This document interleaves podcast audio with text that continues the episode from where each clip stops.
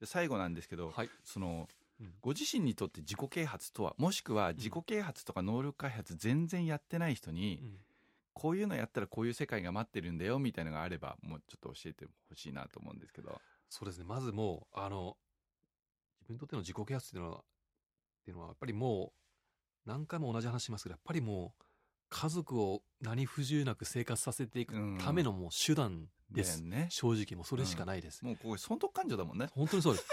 あの、独身だったらここまでは考えてないですね。そうだよね論理的に。そうだようんね、もういろいろこう突き詰めて、なんかやっぱしる、あのこう紐解いていくと、やっぱりもう、本当に家族をうんちゃんと不自由なく食べさせていいけるか、それだけのためです、本当に。だよね、うん、だから、うん。あ、すいません。どうぞどうぞ、うん。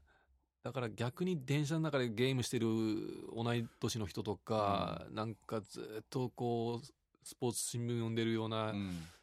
休憩時間にね、読んでるような人とか見ると、ちょっと大丈夫な、あんあの、い や、いや、偉そうなこと言えんけど、やればやるだけちゃんと、まあ、明らかな結果じゃないけど、ちゃんとこう、少しずつででき、そうそう、できますよ、うん。でそういうチャンスをみすみすなんか逃して、逃してるうん、感じなんかもう、チャンス来るのに、蚊取り線香焚いて、うん。来ないようにしてるよ、そういうようなう感じね。ん、っていうのは思いますね。慣れてない人はやっぱり最初はうん。やっぱり本屋さん行って、うん。まあどれでもいいから自分が読めそうなのからまずとりあえず入るのがおすすめ。おすすめですね。でその後やっぱり気になる人がいたらちょっと講演会みたいの行くか、やっぱり、うん。でもほら東京だと意外とそういうの頻繁にあるけど、うん。九州とかさ中国地方とか北海道なんてあんまないじゃん。そう。だから私も福岡からこっちに5年前に来てからようやくもう本当にいろんなセミナー、ね、うん。古市さんのセミナーとかも行かせてもらって、うん。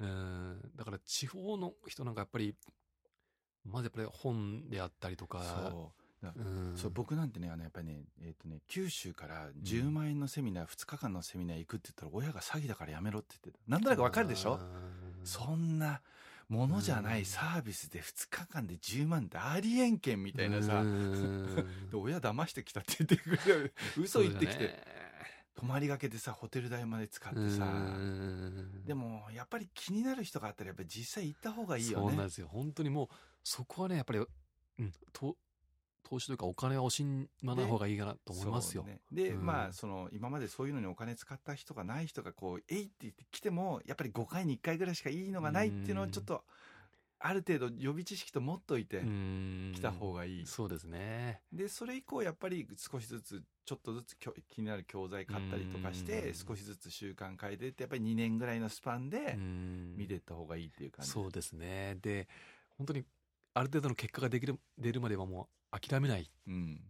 うん。うん。あとほらたまにほら僕の懇親会とかにも来てもらってますけど、ええ。やっぱり仲間がいるってやっぱいいでしょ、うん。やっぱりこういう経歴とかバックグラウンドがあってこうやって頑張ってる人いるんだとかみたいなねのがうん。知ると。えーで、皆さんある程度、こう、きっちりやったような人たちの集集まりなんだよねで、だから余計こう、あーサボれ、サボれないなっていうのはありますね。うん。最後に何か言い残したこととかあります、いや、本当にもう、あの、い本当にやるかやらないかの世界なんで、うんやれば絶対確実に、野球の素振りじゃないけど、ややればやるだけそう体に染みつくんで。問題はねそのやればの時何をやればいいのかな みんなわかんないんだよねそうですね。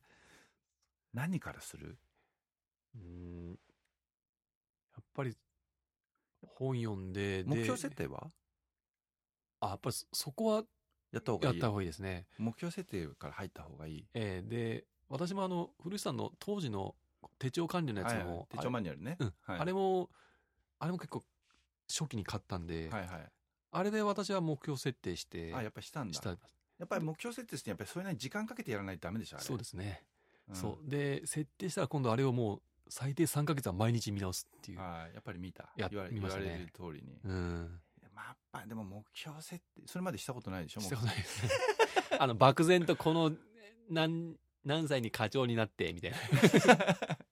そんなやつですよね。あだから、ああいうこう、マンスリー、ウィークリーに落としたこ、落とし込むようなことをしたことなかったので。今の話を聞くと目標設定というよりかやっぱり考えてることをやっぱり書き出すって作業が重要なんじゃない本当に常にもう可視化して、うん、そうだよねやらないと絶対無理ですね。うんじ慣れてない人はやっぱりなんか本読むかやっぱりそういう目標設定から入って実際にも文字手で書く、うんそうそうそうそう。可視化してうん。で、まあ、できたできないできたできないみたいなのをやりながら、うん少しずつそういうのにうん触れてって、いきなり50万とか100万みたいなのはうん手出さないようにしてって感じかな。そうですね。うんで、なんかまあ、うん。あと、本屋とかで、ちょっと、本だけどもちょっと付録で手帳がついてるとか、はいはい。そういったのもきっかけでもいいかもしれないですね。うん。ちょっと手が動くので、本だけ読んで終わりとか、うん。本だけ読んで、えっと、寝る前に潜在意識に唱ええて、朝起きたら変わってますよとか、そんなんじゃなくて、ちゃんとそれなりのなんか、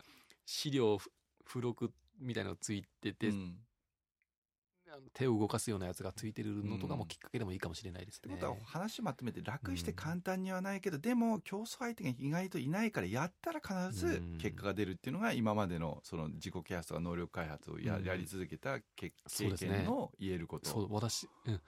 私の経験から言うと、それは本当にもうん。う、やったら結果出るしう、ん。うん、他の人はやってないんで、ほとんどやってないね。ってないです。うん。だから自分がもう何やるって決めたらその通りやってみて、うんうん。で別にやらなくても僕は困らないよってああなたとあなたの家族が 困るよっていうのは言いたいですねみんなにね、ああなるほどね、うん。じゃあその自分のためにというよりも特に家族がいる人はうん。家族、子供と家族奥さんと家族のためにと、まあ、独身の人は将来結婚する相手とかねパートナーのためになんか続けてほしいなっていううん。感じかな、そんなんで大体いいですか？あそうですね。本当にもうある程度言えたので。はいわかりました、じゃあ、はい。長い間。ありがとうございます。いえ小島さんどうもありがとうございました。ありがとうございました